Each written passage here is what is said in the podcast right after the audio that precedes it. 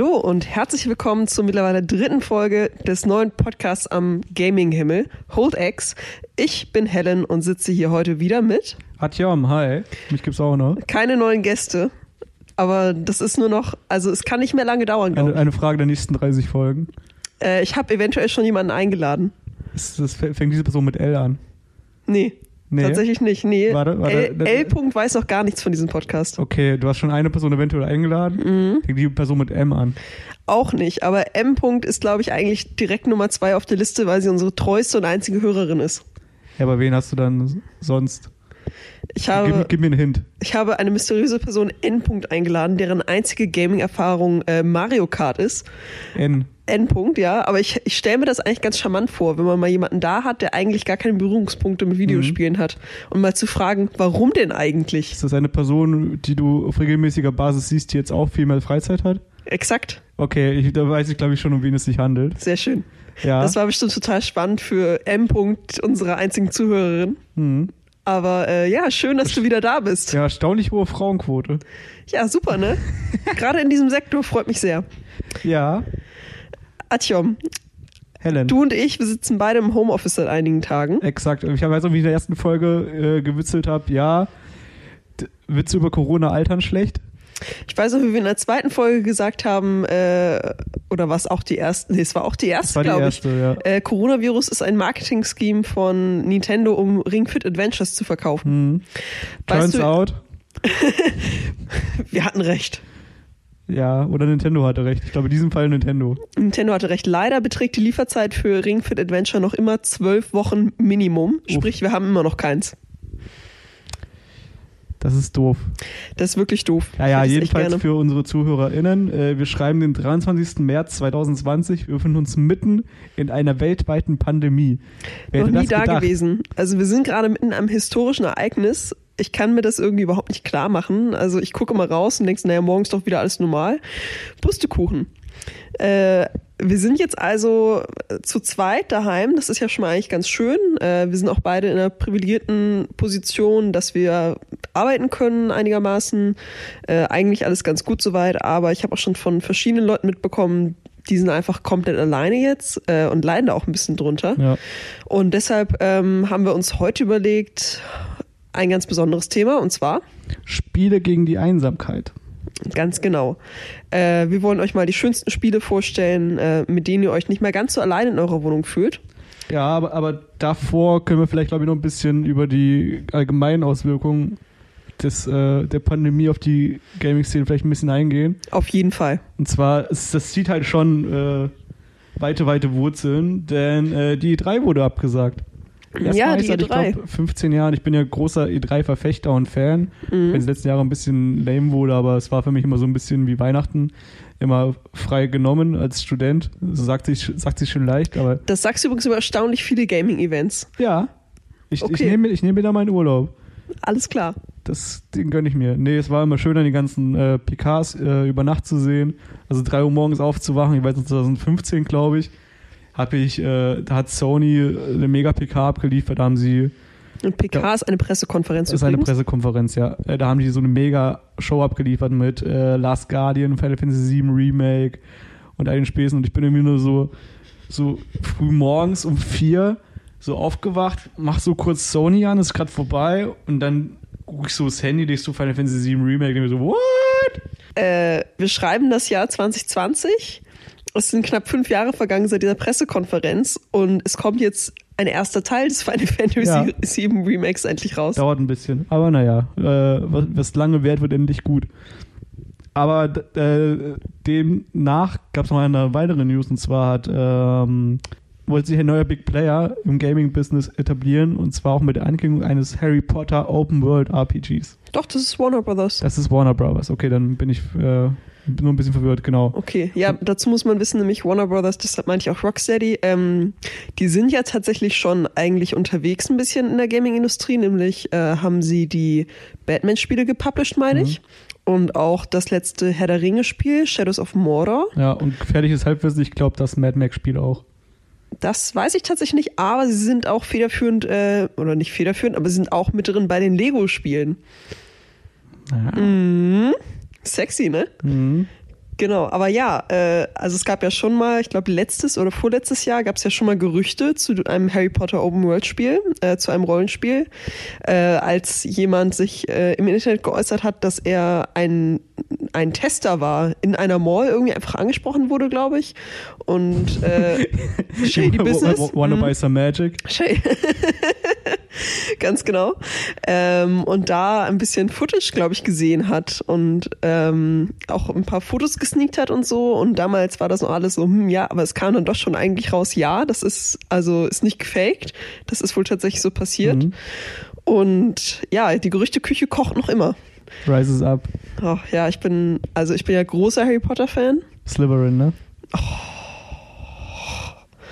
Ich bin natürlich ein Hufflepuff. Du bist ein Slytherin durch und durch.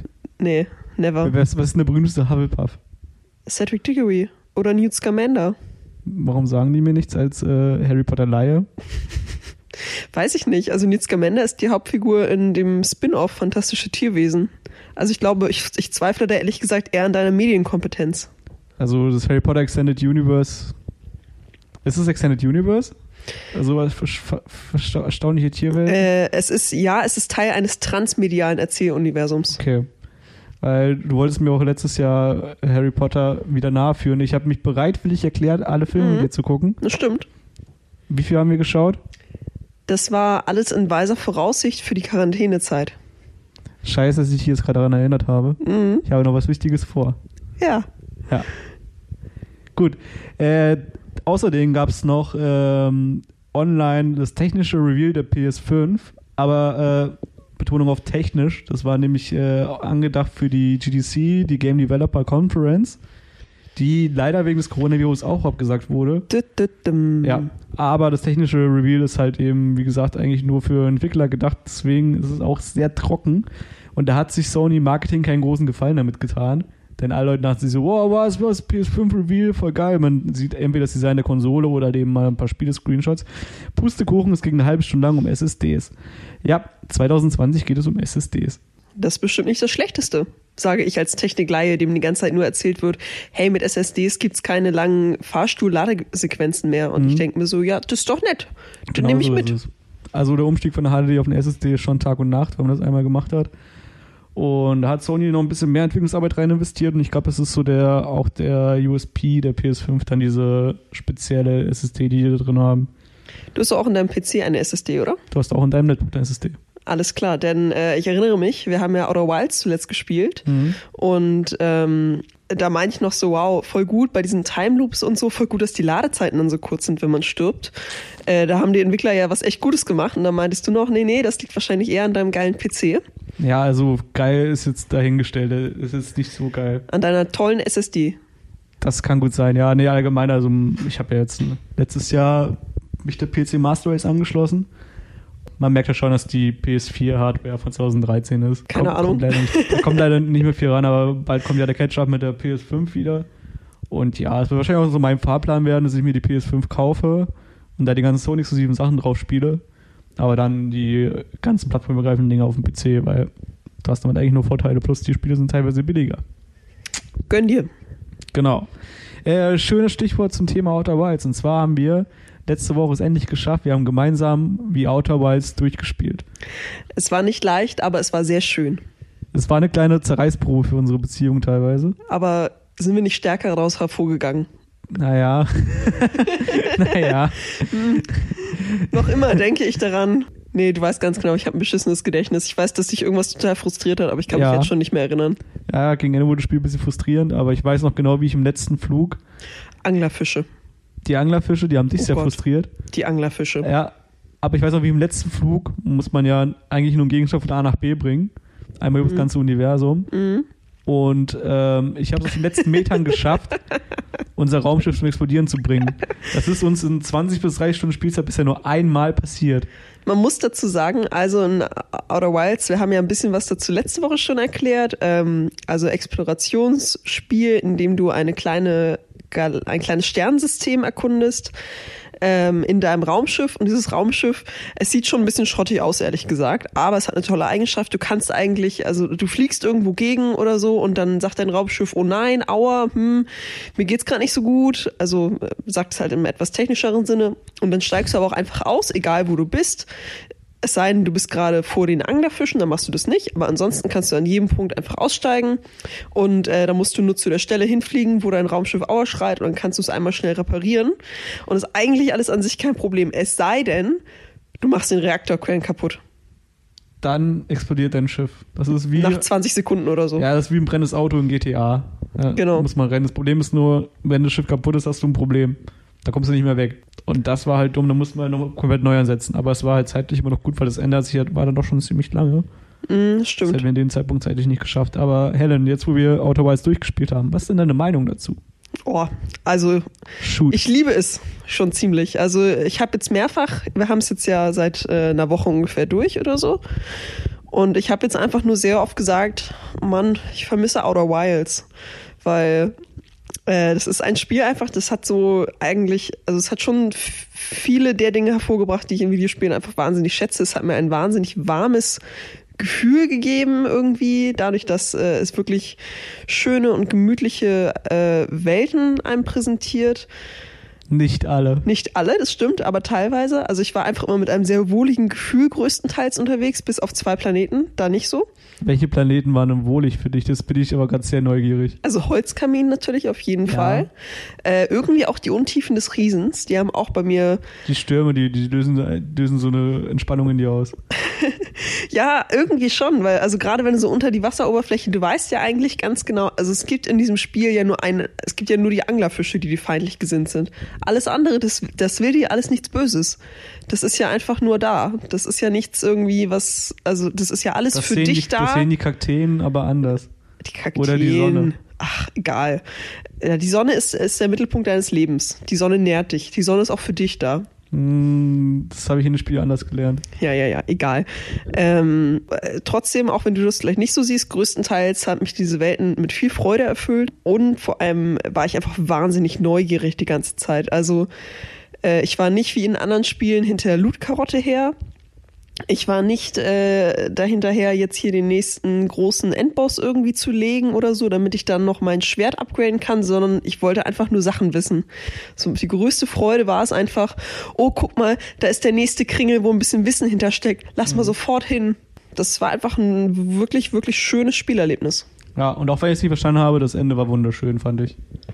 Da hatte ich teilweise wirklich Gänsehaut. Quantenmechanik und das Auge des Universums, das hat sich mir jetzt auch noch nicht so ganz erschlossen, aber so, also den letzten Bildschirm, den Aber habe ich dann wieder verstanden. Das hat mich dann wieder mit einem guten Ja. Gefühl entlassen. Aber audiovisuell war es echt ein kleines Feuerwerk am Ende. Ja, auf jeden Fall. Und ich, also mir gefiel auch einfach hier großer Spoiler, ne? Also, äh, falls ihr nicht wissen möchtet, was jetzt die tiefergehenden Themen dieses Spiels sind, hört jetzt mal kurz weg. Aber ähm, also mir gefällt auch einfach die Message dieses Spiels. Also zum einen dieses, hier ist niemand, der dich verletzen möchte, außer die Anglerfische. Das sind die einzigen Bastarde, aber auch ganz ehrlich selbst die. Die wollen auch nur fressen. Die wollen, die haben auch nur Hunger, ne? Wie eine Katze. ist, ist halt so.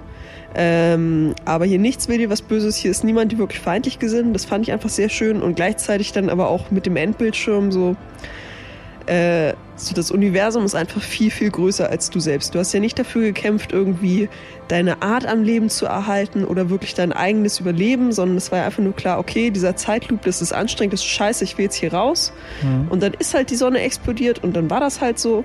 Und dann hast du aber gesehen, hey, ist nicht schlimm. Die nächste Rasse kam dann auch schon irgendwann wieder.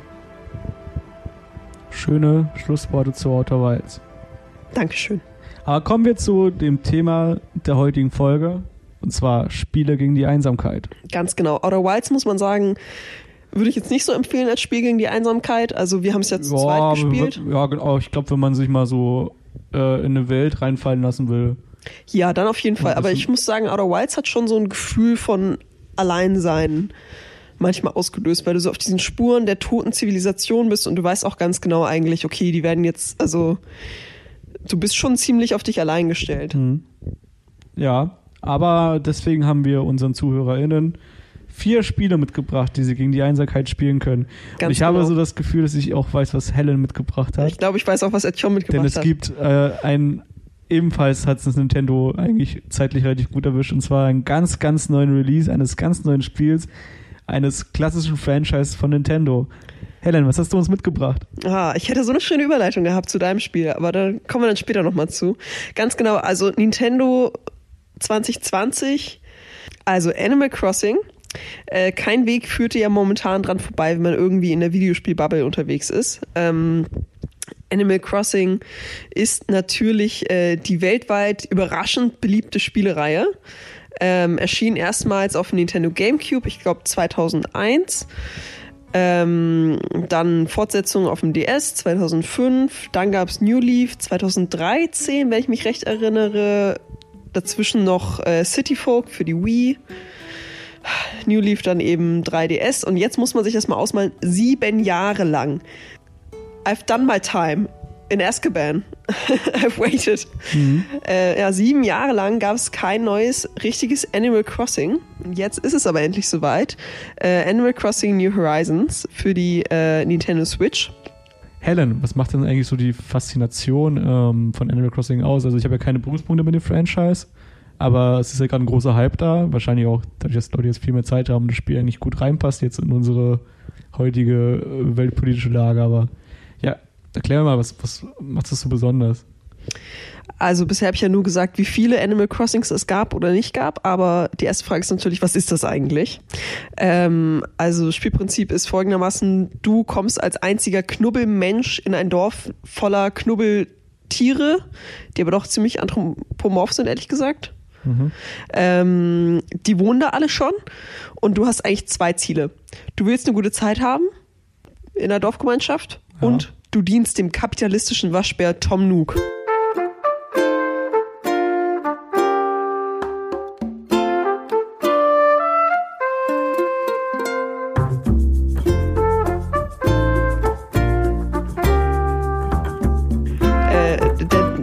Direkt, eigentlich, der treibt dich direkt in die Schuldenfalle, muss man sagen. Eiskalt, dieser Mann. Ähm, du kommst an und kriegst ein Haus und dann kannst du gar nicht sagen, du willst nicht dieses Haus haben, du willst dir ein eigenes Haus bauen oder hey, warte mal, ich habe doch hier mein Zelt und meinen Schlafsack mhm. mitgebracht, chill mal. Äh, nein, er dreht dir direkt ein Haus an mit seinem Kredit und dann bist du erstmal damit beschäftigt, den abzubezahlen. Aber hey, jetzt bist du schon da, jetzt bist du schon Teil der Dorfgemeinschaft und dann musst beginnst du weiter du, arbeiten. Hm? Da musst du weiter viel arbeiten. Da musst du weiter arbeiten, genau. Ähm, aber dann beginnst du zwangsläufig zwangsläufig dich doch auch mit den anderen Tieren anzufreunden im Dorf. Denn es gibt nicht nur einen kapitalistischen Waschbären Tom Nook, sondern es gibt vielleicht den super. Kommunistisches Känguru? Das kommunistische Känguru habe ich noch nicht entdeckt. Vielleicht dann im nächsten Teil 2028 oder so, mal gucken. Mhm. Ähm, aber es gibt eben nicht nur diesen Waschbären, sondern es gibt vielleicht den super sportlichen Adler namens Petro, der die ganze Zeit nur am Gewichte stemmen ist.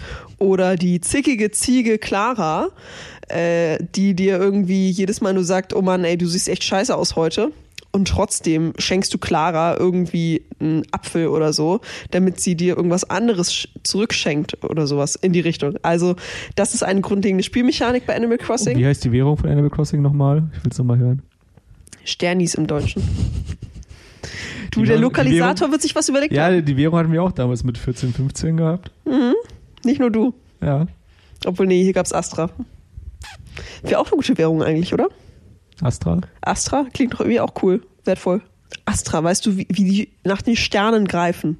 Da sind wir wieder. Sternis. Ich bin noch nicht ganz da. Ich bin noch nicht ganz verkauft. Ach. Ich bin auf äh, die Entscheidung, Sterni zu nennen. Äh, Im Englischen sind es, glaube ich, Bells, wenn ich das richtig im Kopf habe. Ah, okay. Also, das sind nämlich eigentlich auch schon die Kernmechaniken von Animal Crossing. Äh, Sternis verdienen, auf welche Art auch immer, Obst verkaufen, äh, Muscheln, Fossilien, was auch immer man so in der Natur natürlich jeden Tag aufs Neue finden kann. Mhm. Ähm, mit den Bewohnern reden und eine Bindung zu ihnen aufbauen, also zur zickigen Clara oder zum sportlichen Petro oder wen es da sonst noch so alles gibt. Ja. Ähm, und äh, ja, Geschenke austauschen eigentlich auch. Das ist auch ein großer Teil, denn äh, mit den ganzen Geschenken kommst du dann zum letzten schönen Aspekt. Gestalten, umräumen, sauber machen. Wer liebt es nicht? Ja, wer liebt es nicht, wenn man sich hier in unserem Studio mal umschaut? Ich nicht. Äh, jedenfalls, also was du mir jetzt erzählt hast, es klingt ja, also das Einzige, was ich in dem Bereich kenne, ist ja Stardew Valley. Ja. Und äh, ich liebe Stardew Valley und alles, aber es klingt für mich, der Pitch klingt für mich ziemlich nach Stardew Valley be beziehungsweise Harvest Moon, wo ja das Spiel seine Inspiration in Anführungszeichen her hat. Äh, was ist, sind da die Unterschiede? Also ich glaube, fühlt sich jeder, der Stardew Valley geliebt hat, auch in Animal Crossing wohl? Oder Nee, auf gar keinen Fall. Okay, und was sind da die Unterschiede? Also bei Stardew Valley hast du eigentlich ein ziemlich konkretes Ziel. Du möchtest ja deine Farm ausbauen. Also du bist ja, du hast ja eine richtige Aufgabe, du hast einen Job tatsächlich. Dein Job ist ja, du bist Farmer und du willst den geilsten Bauernhof aller Zeiten haben und äh, hier alles muss perfekt sein und eigentlich du socialized ja auch zu großen Teilen, zumindest war es bei mir so, äh, erstmal vor allem um eine Frau zu kriegen, oder? Das war vielleicht bei dir so. Und Was, wie war es denn bei dir? Ich wollte Freundschaften schließen. Klar. Red dir das nur ein. Ähm, damit du dann, du brauchst eine Frau, um dann wiederum äh, ein Kind zu kriegen, damit du dann einen Grund hast, um deine Farm weiter auszubauen und am Ende willst du überall 100 Prozent und so. Ähm, was überhaupt, also das, das sage ich jetzt so, das ist ja überhaupt nichts Schlechtes. Mir hat das auch total viel Spaß gemacht. Äh, es ist total geil, eigentlich, wenn man ein gutes Ziel hat. Und das ist auch so ein bisschen in Anführungsstrichen das Problem bei Stardew Valley. Ähm, du verlierst dich da ja voll drin, dadurch, dass du jedes Mal so einen Tagesloop beenden kannst und dann fängst du wieder an und dann, ach komm, ein Tag geht noch, oder? Wie hast du das erlebt? Ja, also wirklich genauso. Auch wie du es erzählt hast, ich hab, kann auf meinem Bauernhof an, hab peu à peu mich da quasi weiter hochgearbeitet, mal ein bisschen socialized mit den Leuten und hast dann halt so eine, ja, so eine Art Meta-Progression dahinter, dass du eben nach und nach ein bisschen mehr im Dorf freischaltest. Genau. Aber ich hab's halt auch nur so, ich glaube, ein, also ein, ein Ingame-Jahr gespielt oder so und nicht mehr. Man kommt ja auch erstaunlich weit in einem Ingame-Jahr, ne? Also das Ja. muss man auch mal sagen. weiß ich nicht mehr, ist ein paar Jährchen her, aber wie gesagt, auch ein Mhm. tolles Spiel, was man sehr empfehlen kann. Das ist nur was Ja, man so im. Zusammenhang mit Eskapismus äh, Mhm. So als Beispiel nennt. Aber Da- kommen wir zurück zu Animal Crossing. Genau, da schmelzen die Tage dahin. Ähm, genau, aber bei Animal Crossing, ähm, du hast jetzt, also du hast jetzt nicht so dieses konkrete Ziel, du willst dir jetzt hier irgendwie was krasses aufbauen. Äh, klar, du willst irgendwie dein Haus ausbauen, aber du hast da gar nicht so diese Eile, diesen Progressionsdruck dahinter. Was nämlich auch daran liegt, du kannst an einem Tag nur eine begrenzte äh, Anzahl von Dingen überhaupt erreichen, denn ein Tag vergeht äh, in-game genauso wie halt im echten Leben. Also du hast deine 24 Stunden und ähm, also das ist halt, die Zeit vergeht da genauso langsam wie hier. Also du hast morgens, mittags, abends, so da sind ein paar andere Dinge vielleicht mal irgendwie, äh, ein paar andere Insekten, die du fangen kannst, abends als morgens, aber so ansonsten, es werden nur einmal am Tag äh, werden neue Muscheln angeschwemmt, äh, neue Fossilien nachts vergraben, wie auch immer das anscheinend funktioniert. Ähm, also das ist schon deutlich anders, deutlich entschleunigter einfach. Und deshalb würde ich auch sagen, liegt der Fokus ein bisschen gleichmäßiger verteilt auf den verschiedenen Aspekten, die man eben so machen kann. Okay, also so, so eine, wie sagt man so schön, so eine schöne Gleichgültigkeit. Genau, Also halt schon so eine schöne gezwungen? Lebenssimulation. Bist du nichts gezwungen, Mhm. bist einfach da, freundest dich an. Und eigentlich würde ich immer sagen, ja, es ist ein super tolles Spiel gegen die Einsamkeit, weil äh, du hast mit ganz vielen NPCs zu tun. Ähm, du hast eben so das Gefühl, okay, du bist in einer Gemeinschaft wirklich, du bist da integriert. Und äh, gerade wenn irgendwie so äh, besondere Ingame-Ereignisse sind an Weihnachten oder sowas, äh, da kannst du eben wirklich mit den Leuten dann feiern. Ähm, allerdings muss ich sagen, ich weiß gar nicht, ob ich New Horizons konkret momentan dafür so empfehlen würde. Denn da bist du ja nicht wie sonst immer in einer Stadt angekommen, sondern du bist wirklich auf einer einsamen Insel, äh, startest du. Was ja an sich ein total charmantes Konzept ist. Problem ist halt nur, ähm, ja, du bist jetzt auf einer einsamen Insel und da sind nur Tom Nook, seine Neffen und zwei Nachbarn von dir. Da ist nicht viel mit Socializen. Du, da, da bist ein bisschen alleine erstmal. Ja, das entwickelt sich ja noch, oder? Ja, klar, aber ich Also meine, die halt- Quarantäne, wie lange geht die jetzt? Du, ich schätze mal noch drei Folgen. Mal schauen. Also, Dann können wir äh, eine neue Rubrik einführen. wie geht's in Animal Crossing? Ich habe schon einen Jingle. Ich bin gespannt. Also eigentlich ein tolles Eskapismus-Spiel, aber äh, das sollte nicht das einzige sein, was man spielt in dieser Zeit, weil es dann doch nicht ganz sozial genug ist äh, zu Beginn auf jeden Fall. Genau. Dem Das stimme mein, ich das war zu. meine beste Tonuk-Impression. Dem stimme ich zu. Wenn ihr schon auf einer kleinen einsamen Insel seid, vielleicht wollt ihr dann aber auch ganz weit rauszoomen und nochmal ins Weltall zurück und ein bisschen Zeit mit Artyoms äh, Spiel verbringen. Genau, kommen wir zu meinem Spiel. Und zwar handelt es sich bei dem Spiel um Rimworld.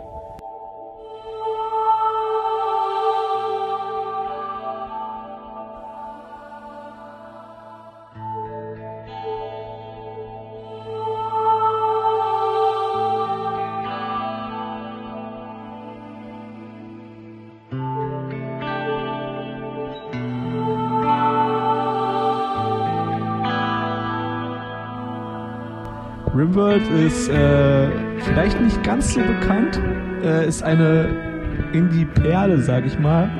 Es ist erschienen offiziell 2013 als Kickstarter-Spiel, ging 2016 in offizielle Alpha und kam am 17. Oktober 2018 offiziell heraus. Äh, was ist Rimworld? Es ist ein Top-Down-Kolonie-Aufbau-Simulationsspiel. Geil. Also es triggert im Prinzip alle deutschen Checkboxen, was man da so macht. Aber der Kniff dabei, beziehungsweise der Unterschied zu jetzt zwischen anderen Spielen, also es ist kein Aufbaustrategiespiel im klassischen Sinne wie jetzt ein Anno oder so, sondern ähm, du hast es Top-Down und du steuerst äh, alle Figuren und das Geschehen um dich herum indirekt. Also du hast äh, deine Kolonisten da, die haben alle verschiedene Eigenschaften. Der eine kann gut bauen, der andere gut ernten, blablabla. Und ähm, du kannst ihm halt eben anweisen, okay, du hast deine Jobs, die gehen von sei Arzt, Holzfäller, Bergbauer so. Und die kannst du Prioritäten zuweisen. Und sobald du eben so eine gewisse Anzahl an Kolonisten hast, da hast du im Prinzip einfach nur dein ähm, Prioritätssystem. Und du musst gucken, dass du deine Arbeiter so zuweist, dass die im Prinzip die wichtigsten Aufgaben so erfüllen. Es ist ein bisschen Management auch dahinter, aber großartig, weil äh, das Spiel hat nämlich Game Design mäßig so einen kleinen Kniff. Es ist kein Strategiespiel im klassischen Sinne, sondern es sieht sich als Storytelling äh, Generator. Wo ich auch den GDC-Talk von Tynan Sylvester, dem Chefentwickler von Revolt, nahelegen kann. Er hat mal ein bisschen den Background dahin erklärt. Auch ein äh, super Talk, äh, Link in den Show Notes. äh, wodurch sich eben auch viele skurrile Situationen ähm, erfassen lassen. Also da wurden schon die wildesten Sachen erlebt. Äh, Ich kann hier zum Beispiel aus einer Stream-Review vorlesen. Äh, Ja, ich bin gespannt. ich zitiere. Started my first ever colony. Had a guy and a mother with her son. Mother and son started a relationship. Wanted me to build a large bed so they could sleep together. I. Mother hunted by day and slept her son by night. Was hat der Sohn gemacht in der Zeit? A pirate came in and stood in my door. People opened fire. One of them went melee and got shot in the back by his friends. So my pet attacked melee instead. Eventually, the pirate died. Pet died because he was bleeding and didn't notice. People ate raw animals and the pirate. Bad mood because they didn't like eating animals the pirate raw. The mother died in fight with a boar. So her son loved uh, and lover had a mental breakdown, attacked the other guy, and was killed by the other guy. So I had a single guy left. He ate his friends, had a mental breakdown, ignited his whole home, wandered around, touched, uh, torched the wall, and went in flames and died. Das ist ein klassisches Rimworld-Szenario. I see. Es passieren Sachen, die kann man sich äh, meistens schlecht ausdenken, die in den Beziehungen mit den Kolonisten äh, passieren. Das klingt eigentlich wie eine ganz klassische griechische Sage. Ja, Oedipus plus. Äh, exakt. Griechische Mythologie plus plus. So ungefähr. Nein, ähm, dazu, also wie das entsteht, du hast meistens einen Kolonisten und der wird ein bisschen so generiert, dass er äh, in Verwandtschaft zu anderen Leuten steht, wie jetzt ist der Sohn oder der Vater, also kommt eben ganz oft da rein. Plus, was für Rimworld schwierig ist, eine riesige Modding-Community. Also du kannst da von Herr der Ringe, gibt's eine Mod oder irgendwelchen Western. Sachen Gibt's da- eine Harry Potter Mod? es gibt bestimmt noch eine Harry Potter Mod. Es gibt auch bestimmt fassungswidrige Sachen. Also es ist, es ist für, es ist alles da. Sagen wir mal. Und das Ziel äh, bei Rimworld ist es eigentlich, äh, sich ein Raumschiff aufzubauen, um von diesem Planeten zu verschwinden. Was bisher noch kein Mensch gemacht hat, weil man sie auf dem Weg bis, dahin- bis dahin so krass verliert. das Spiel ist eine immense Zeitfresse. Also es existieren mehrere Storytelling-AIs. Ähm, und zwar zum einen Phoebe Chillax, die hat eben, die ist eben darauf ausgelegt, dass du so ein spannendes Erlebnis hast, dass du so entspannt vor dich hinspielst und hinplätscherst. Dann existiert Cassandra Classic, die bietet dir so eine klassische Story-Progression. Das eben, keine Ahnung, der erste Angriff ist eben ein wütendes, tollwütiges Eichhörnchen und dann, irgendwann in letzter Instanz mit einer Belagerung von 30 Leuten, die deine Kolonie attackieren wollen und Aliens gibt es auch noch. Und dann gibt es noch den spaßigsten aller äh, Storytelling-AIs, das ist Randy Random. Randy Random generiert einfach nur random Events, die passieren. Also es kann eben sein, dass dein erstes Event ist, dass ähm, dir sich ein äh, Wildschwein einfach anschließt mit einer Wildschweinkolonie und dann im Prinzip deine Kolonie voller lebender Wildschweine ist oder eben du kriegst sofort eine Belagerung. Man weiß nie, was bei rauskommt Ja. und das führt eigentlich so zu den schönsten Ereignissen. Und wen ich da, was ich ans Herz legen kann, ist äh, das Let's Play von Rimworld von Bonjour. Das ist, das ist mein Leben geworden irgendwie. Es findet jeden Sonntag statt. Es ist, es ist, es ist großes Kino. Falls ihr so ein bisschen die Faszination Rimworld erleben wollt, tut das. Äh, damit man ein bisschen so meine Liebe zu dem Spiel versteht. Aber ja, ich, ich habe da selbst auch so, glaube ich, mal 200 Stunden drin. Und es ist immer halt eben schön, so eine äh, eigene Kolonie oft äh, anzufangen. Man fängt irgendwann an, so die, Leute auch, auch, so zu mögen und dann sieht man so, wenn die mal durchdrehen oder was sie eben so machen, man kriegt so ein persönliches Bonding mit denen.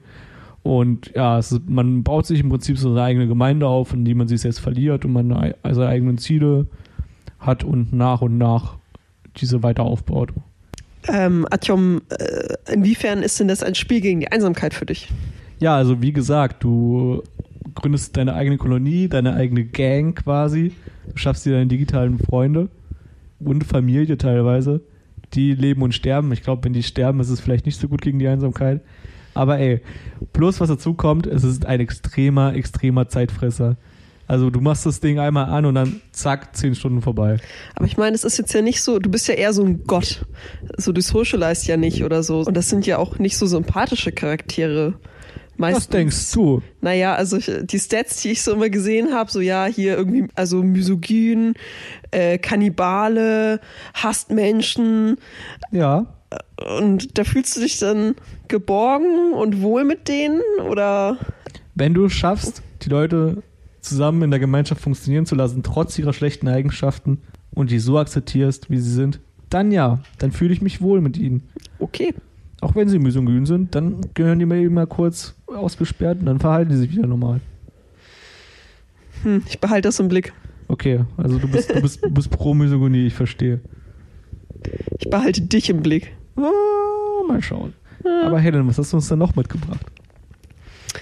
Ähm, ich glaube, das komplett gegenteilige Spiel von dem, was du jetzt äh, gerade erzählt hast.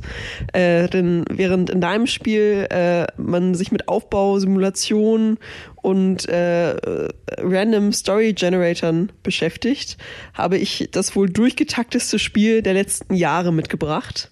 Äh, und zwar God of War.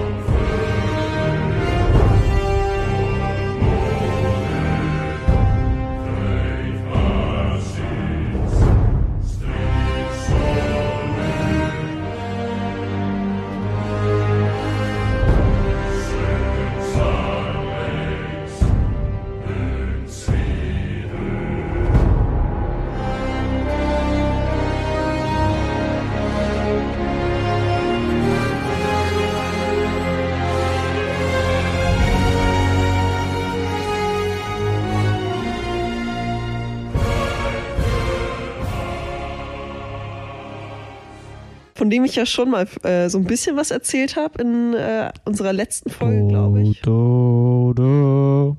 God of War, das auch wirklich einfach nur God of War heißt, äh, ist natürlich Teil der God of War-Reihe eigentlich. Äh, aber es ist ein Reboot, denke ich, so nennt man das doch, die coolen mhm. Kids, ne? Ja. Ähm, also äh, eigentlich die Story der God of War-Reihe war erstmal abgeschlossen. Es geht halt um Kratos, einen furchtbar, furchtbar, furchtbar wütenden Gott der des griechischen. Mythologie, den es jetzt so in der klassischen griechischen Mythologie jetzt nicht so unbedingt gibt. Ich glaube, das ist irgendwie so ein Stiefsohn dritten Grades, also einer der kleinsten Götter eigentlich, so mhm. im griechischen Pantheon. Aber für God of War wurde der mal so richtig hochgepusht, beziehungsweise die Spieler haben ihn hochgepusht äh, im Verlauf von mehreren Teilen exklusiv äh, für die PlayStation-Systeme. Kratos war dann aber eigentlich so, hatte seine, also war eine große Rache-Story und eigentlich hatte er am Ende seine Rache genommen. Ähm, ganz tragische Geschichte, aber er hat sich dann erfolgreich durch den griechischen Pantheon geprügelt mit seinen Höllenketten. Ähm, und so war dann plötzlich das Jahr 2015 und äh, auf einmal wurde auf der E3 oder? War doch wieder E3? Das war wieder eine E3, ja. War wieder eine E3, war wieder eine Sony äh, Reveal. Sony has the big guns. Da plötzlich sahen wir wieder Kratos ähm, in einer doch etwas anderen Optik und plötzlich in einer kalten Schneewelt. Denn 2018 erschien dann auf einmal das Reboot einfach nur God of War. Kratos in einer neuen Mythologie, dieses Mal in der nordischen Welt mit den verschiedenen Realms. Hm. Wer sich für die äh, Vorgeschichte interessiert, dem sei wärmstens das Video von Game 2 ans Herz gelegt, in der Trant äh, die Vorstory auf Hessisch erklärt. Stimmt. Sehr gut, kommt in die Shownotes. Großes Kino. Großes Kino. Genau, und plötzlich äh, hatten wir es nicht mehr mit dem äh, super rachsüchtigen, zornerfüllten Kratos zu tun, sondern mit einem ganz anderen Kratos. Denn wie schon erwähnt, wir sind plötzlich in den äh, kalten, schneebedeckten, etwas unwirtlichen Welten der nordischen Mythologie, aber alles ist anders, denn du hast auf einmal einen Sidekick, und zwar deinen Sohn Atreus. Und der ist auch der Grund, warum ich dieses Spiel für ein tolles Spiel gegen die Einsamkeit halte. Denn eigentlich ist das ganze Spielziel, eine Bindung zu deinem Sohn aufzubauen. Also man mhm. hat ja also generell muss man sagen, dieses Spiel ist eigentlich äh, die absolute, die klassischste Heldenreise aller Heldenreise, die du dir so vorstellen kannst, was auf gar keinen Fall was Schlechtes ist, aber es ist total schön eigentlich, äh, das mal so, also einfach mal so durchexerzieren zu können, mache ich jetzt nicht, aber äh, nur kurz zur Erklärung. Also die Heldenreise, äh, es geht ja darum, ja, äh, Held bricht auf, will eigentlich erst nicht, macht's dann doch und hat ein ganz klares Ziel. Er will das Elixier finden oder sowas in die Richtung. Hast äh, eine Einführung, hast einen Wendepunkt, hast einen Höhepunkt, hast einen zweiten Wendepunkt und dann eben den Schluss des Konflikts und dann die Heimkehr. Und wirklich, das ist einfach A bis, also A bis Z einmal durchexerziert bei God of War. Ähm, und das offensichtliche Ziel ist es, also das Elixier quasi, ist es äh, die Asche mhm. von Atreus Mutter, von Kratos Frau, vom höchsten Gipfel der Welten zu verstreuen. Ähm, aber im Mittelpunkt steht eigentlich ein innerer Konflikt und das ist eben die Beziehung zu Atreus, also eine Bindung herzustellen. Warum klappt das jetzt so gut? Also warum fühle ich mich so eindeutig nicht einsam, obwohl ich eigentlich äh, nur mit einem anderen Charakter in einer wirklich in einer Welt unterwegs bin, die mich einfach töten möchte. Also in dieser Welt, das ist so das Gegenteil von Animal Crossing oder von Outer Wilds. Eigentlich da bin ich unterwegs und ich weiß ganz genau, okay, ich komme jetzt um die Ecke und irgendjemand will mir hier schon wieder einen auf Da würde ich zustimmen, ja. ja. Dass das Gegenteil von Animal Crossing ist, ja. das trifft ganz gut.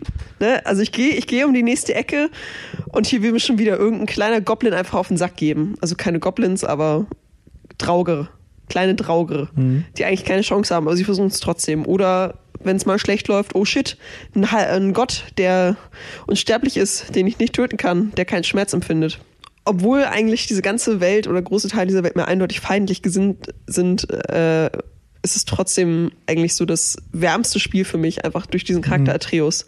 Äh, ich baue einfach sofort eine Bindung zu diesem auf. Dieser Junge ist äh, einer der besten kindlichen Spielecharaktere, die es so gibt, würde ich sagen. Muss ich nachdenken? Mm, ja. Doch, ne? Schon sehr, also Top 3 auf jeden Fall. Was? Ellie Last of Us würdest du bestimmt noch ins Feld führen, oder? Ja, so Kind würde ich. Kind relativ. Macht schon ein bisschen was mit. Jack aus Red Dead Redemption? Ja, der hat jetzt nicht so viel Charakter, ehrlich gesagt. Aber er nervt auch nicht. Das ist auch gut. Ja. Ne? Ich bin gerne mit ihm angegangen. Ist auch schon mal was wert. Genau, aber Trios funktioniert eben so gut, weil, ähm, also er ist ziemlich lebensecht, muss man sagen. Ähm, also er verhält sich angemessen kindlich in manchen Dingen. Zum Beispiel, er versucht mal so einen Eiszapfen anzulecken oder sowas, ähm, was man bestimmt auch gemacht hätte in dem Alter. Nicht nur in dem Alter. Nicht nur in dem Alter, aber bis heute eigentlich. Er ist super, also er ist richtig gut vertont, muss man sagen, und auch äh, mhm. gutes Motion Capturing auf jeden Fall. Äh, also man hat schon das Gefühl, es mit einer echten Person zu tun zu haben, aber gleichzeitig ist er eben nicht nervig und er ist sogar richtig hilfreich. Also er ist einfach eine Bereicherung, auch im Kampf zum Beispiel. Du hast wirklich das Gefühl dann irgendwann, okay, das hier ist also jetzt nicht mein gleichwertiger Partner, aber es ist mein Partner einfach. So, ich bin ja. hier nicht allein, ich bin nicht auf mich gestellt. Ich finde es auch schön, dass man seinen Sohn leveln kann. Das ja, ist eine Mechanik, die sollte öfter mal geben. Sollte es im echten Leben geben. Hm. Aber vielleicht ist das ja so, wenn du ein Elternteil mal bist. Oder vielleicht möchtest du deinen Bruder leveln, zum Beispiel. Hm. Who knows? Ja, also es ist sehr einfach, eine Verbindung zu diesem äh, Charakter aufzubauen und dadurch ist man halt die ganze Zeit in einer relativ lebensechten Gesellschaft unterwegs. Also man hat halt einfach einen guten Companion, der einen die ganze Zeit unterhält. Äh, es ist immer was los. Also trotz dieser feindlichen Welt irgendwie. Atreus kommentiert ständig was oder er fragt mhm. vielleicht irgendwie mal. Äh, Im Kampf ist man ja sowieso busy und selbst da ruft er dann immer mal was oder sagt so hier. Also er hat da mal eine kurze Dark Edgelord-Phase, muss man sagen. Da ist er dann nicht ganz so angenehm, aber ansonsten sagt er halt so ermunternde Dinge wie hier, ich habe einen Heilstein für dich gefunden oder komm Vater, Schlag ihn kaputt. wer, wer, kennt die Sätze nicht von seinem ist doch wer alles, hat das nicht in seiner Kindheit gesagt? Genau, und später im Verlauf des Spiels kommt ein weiterer Charakter dazu, Mimir, der weiseste Mann äh, aller Welten.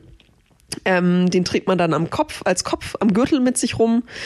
Und äh, dann unterhalten vor allem Mimir und Atreus sich, was natürlich dann Atreus auch nochmal eine weitere Facette gibt und ihn noch ein bisschen echter macht, dadurch, dass er nicht nur als äh, Interaktionsobjekt mhm. für den eigenen Charakter da ist. Und äh, Mimir erzählt auch ganz oft Geschichten. Also auch wenn er nur ein bisschen auf Erkundungstour ist, dann wird das ganz oft getriggert, dass Mimir irgendwie eine Sage oder so erzählt und das auf eine sehr lustige Art und Weise auch macht.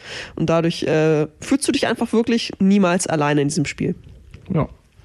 Sehr schön. Also God of War kriegt von mir auch eine große Empfehlung. Super tolles Spiel. Kann man machen. Der stimmt einfach alles. Also. Ja. Es gibt eigentlich wenig Kritikpunkte an dem Spiel. Auf jeden Fall. Wenn euch jetzt langweilig ist, ihr traurig allein zu Hause sitzt, dann spielt auf jeden Fall God of War. Ja, apropos schöne Landschaften, nordische Mythologie. Ich komme jetzt dazu, wir sind ja jetzt leben in der Zeit, wir dürfen nicht viel raus.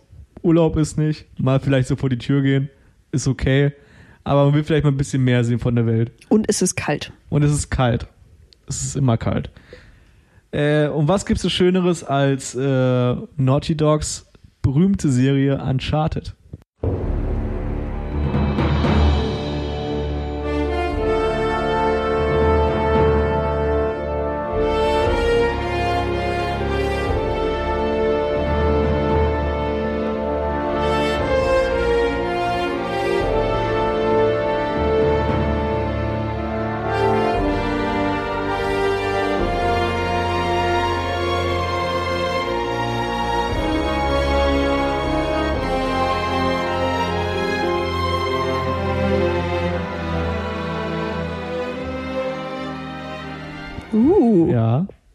Und zwar kriegt man mittlerweile auch für relativ wenig Geld und ich glaube, es ist sogar im PS Now drin, die Uncharted Trilogie mit den Teilen 1 bis 3.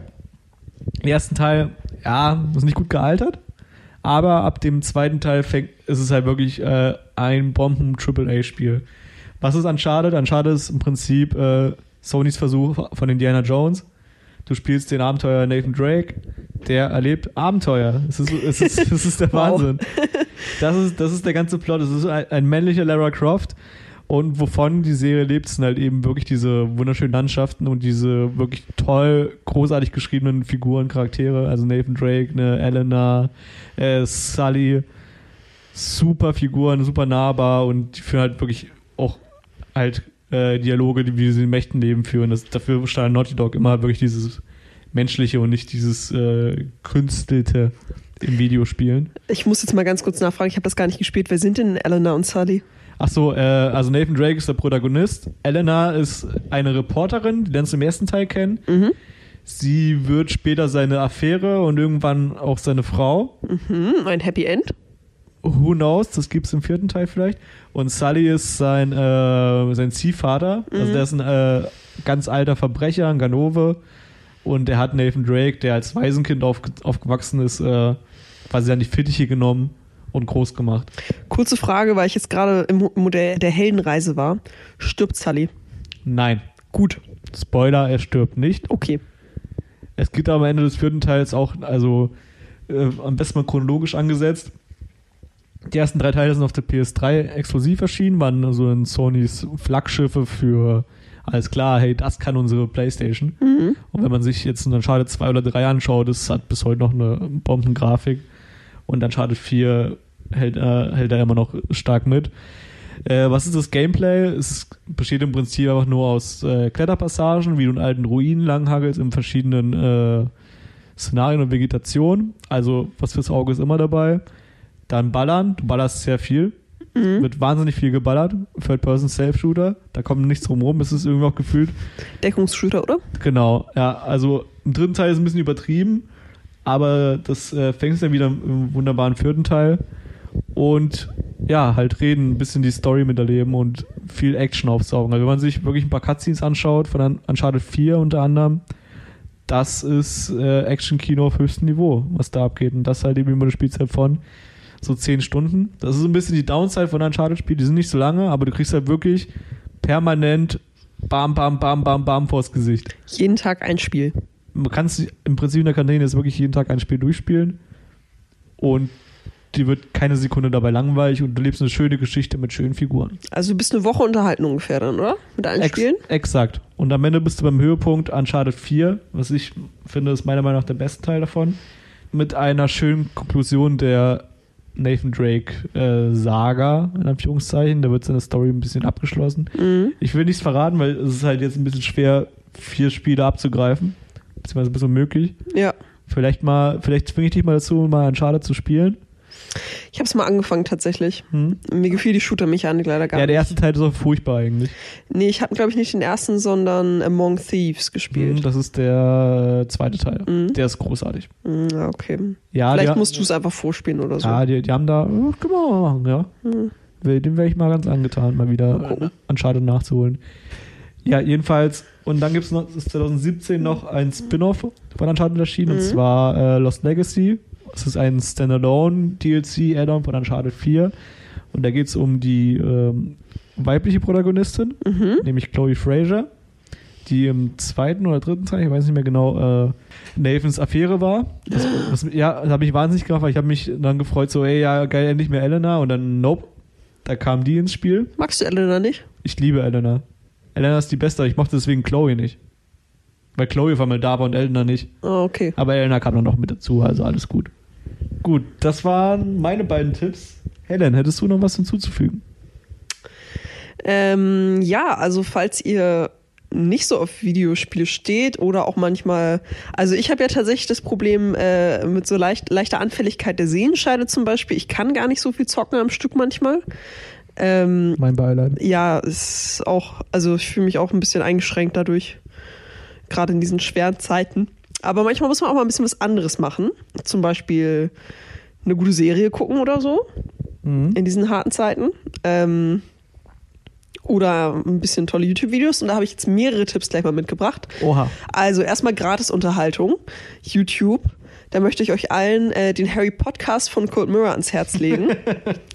ähm, der. Podcast mit der längsten Produktionsdauer aller Zeiten, genau, auch ein totaler Geheimtipp mit irgendwie 1,5 Millionen Views, ist mir egal, möchte ich trotzdem nochmal empfehlen, denn äh, wie das so ist, also ich glaube, sie hat damit angefangen vor über zwei Jahren und ich äh, habe mir das dann einfach nochmal ein bisschen reingezogen und ich glaube, du kannst das beschwören, ich lache bei nichts anderem eigentlich so sehr wie bei diesem Podcast, oder? Ja, Videogame Donkey geht auch noch.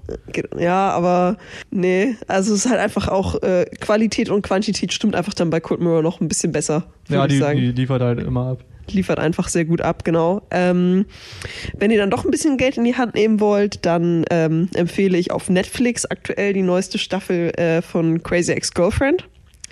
Ähm, eine einfach doch irgendwie sehr besondere Serie. Ich, man kann es ganz schwer zusammenfassen. Also äh, im Grunde genommen, es geht eigentlich um eine psychisch instabile Frau, die wahnsinnig viel erreicht hat ähm, und die aber einfach, also äh, halt auch, ja, die hat einfach ein paar Probleme und äh, setzt sich dann in den Kopf, sie will ihre große Jugendliebe zurückerobern. Das ist so der Plot von Staffel 1.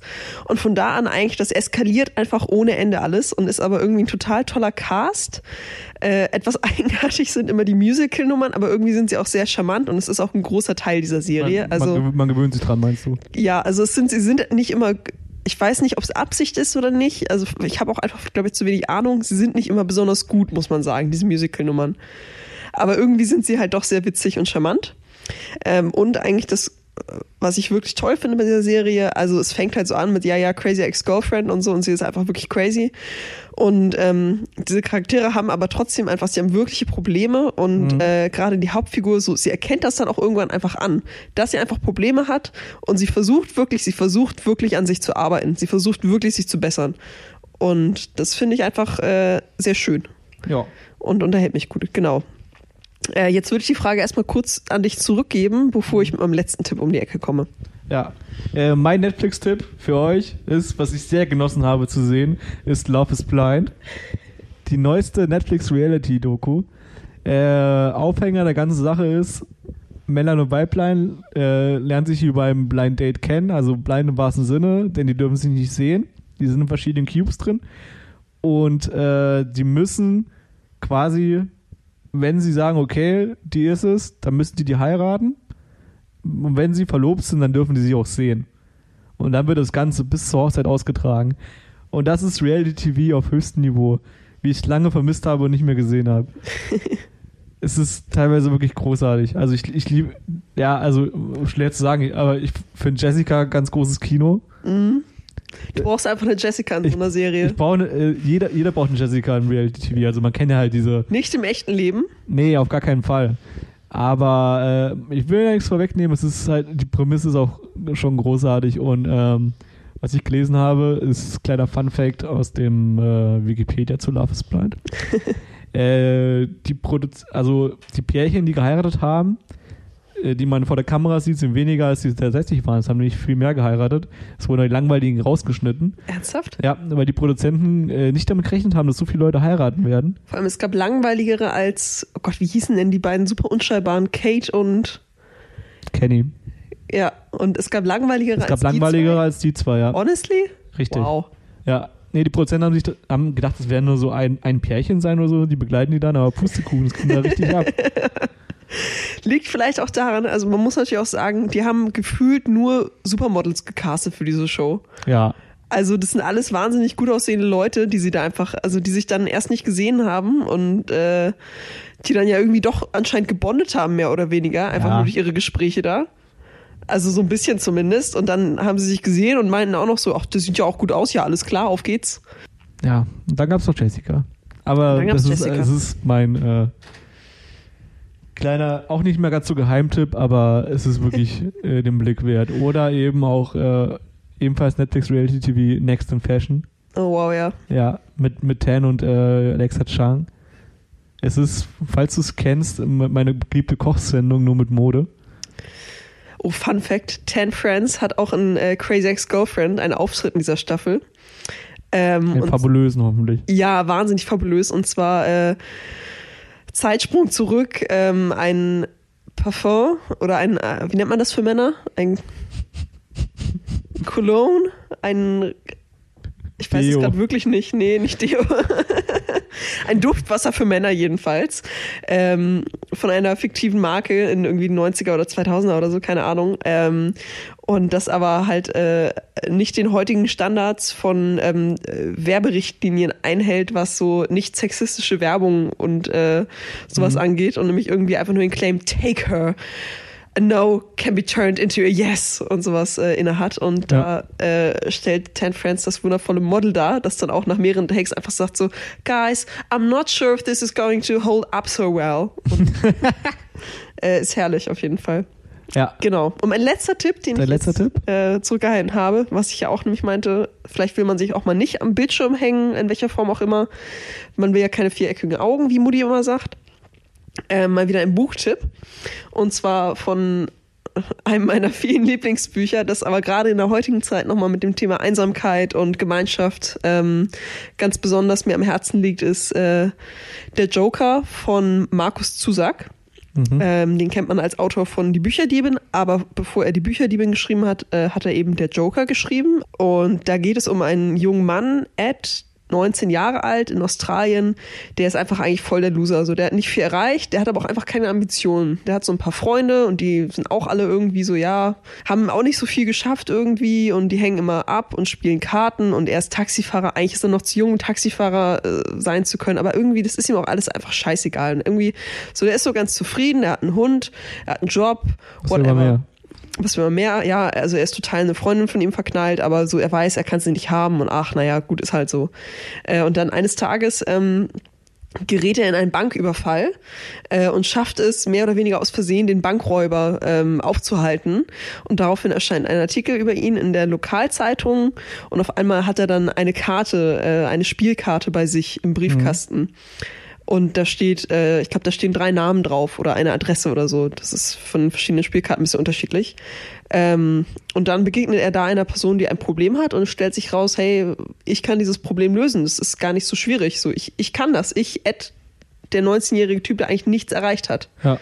Und im Laufe des Buches, ähm, ja, erkennt er einfach, was so sein eigenes Leben für eine Bedeutung hat, bessert sich, so die Umstände von ihm und seinen Freunden bessern sich und das Buch ist eben auch ein bisschen wie bei Crazy Ex-Girlfriend einfach zeigt, was ein Mensch aus sich so machen kann und was schon kleine Taten bewirken können für die eigene Gemeinschaft. Klingt sehr schön. Auf jeden Fall. Ja. Und ich glaube, damit sind wir auch am Ende der Zeit heute. Wir werden, ich glaube, gefühlt zu, von Mal zu Mal länger. Irgendwann erreichen wir auch die durchschnittliche Folge eines Gaming Pod durch die Länge eines Gaming Podcasts. Die Worte sprudeln einfach nur so aus uns heraus. Es ist, ja, es fließt Haben uns sonst nur. nichts zu sagen und hier mit den Mikros geht's endlich. Ne? Ja, genau. In diesem Sinne, bleibt gesund, bleibt drinnen, Stay Aus- inside außer wenn es sein muss. Äh, und vereinsamt uns nicht. vereinsamt euch nicht. Uns nicht. Wer weiß. Ihr wisst es. Bis dahin. Alles Gute, bis bald. Tschüss. Tschüss.